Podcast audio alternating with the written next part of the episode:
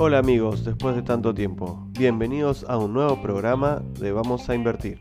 El día de hoy vamos a hablar de qué va a pasar con el dólar en este 2021.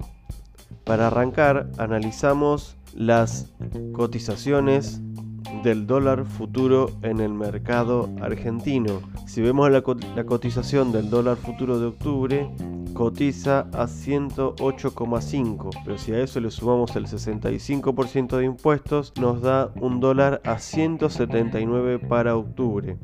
En el caso de noviembre cotiza a 102,2 a 112,2 que si le sumamos el 65% de impuestos nos queda a 185 y para diciembre está cotizando a 116,5. Si a eso también le sumamos los impuestos, nos deja un dólar a 192,22 para diciembre y se se sigue acercando al objetivo que habíamos planteado el año pasado de los 230 pesos. Por ahora el dólar se mantiene bastante estable, algunos esperan alguna baja en la cotización debido al ingreso de dólares por la venta récord del campo en cuanto a la soja eh, y el maíz, pero también tenemos para, restarle a ese buen momento que está teniendo el campo la inflación que viene teniendo el país, que es aproximadamente entre 3, y el 4% mensual. A eso hay que sumarle el gasto fiscal para tratar de ayudar al país en este tema de la pandemia. Así que ahí tenemos por un lado el ingreso récord del campo y por otro lado tenemos la inflación acumulada y el gasto fiscal que se viene desarrollando, o sea, el gasto que viene haciendo el país para tratar de ayudar a la gente que está atravesando el tema de la pandemia, más que nada también a los negocios y a las industrias que no están pudiendo eh, facturar debido a que tienen que tener cerrado por COVID.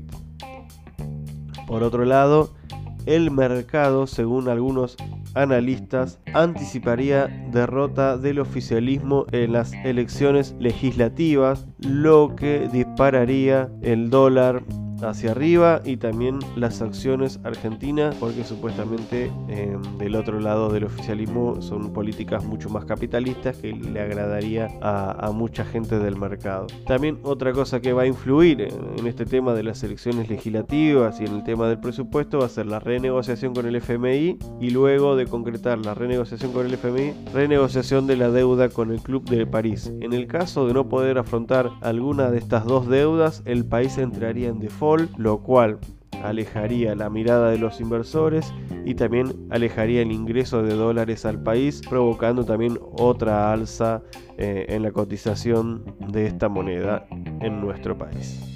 Bueno, este fue el programa de hoy explicando un poco cómo está la situación. Ya dimos la cotización del dólar futuro que está anticipando el mercado. O sea, para octubre tendríamos un dólar a 179, para noviembre un dólar a 185 y para diciembre un dólar a 192. Esto puede llegar a cambiar si es que el gobierno decide quitar los impuestos y ahí obligar a bajar la cotización del dólar por lo menos por unos meses, porque a como va la inflación debería seguir aumentando.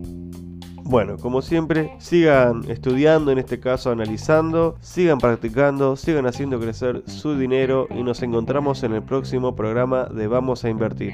Hasta luego.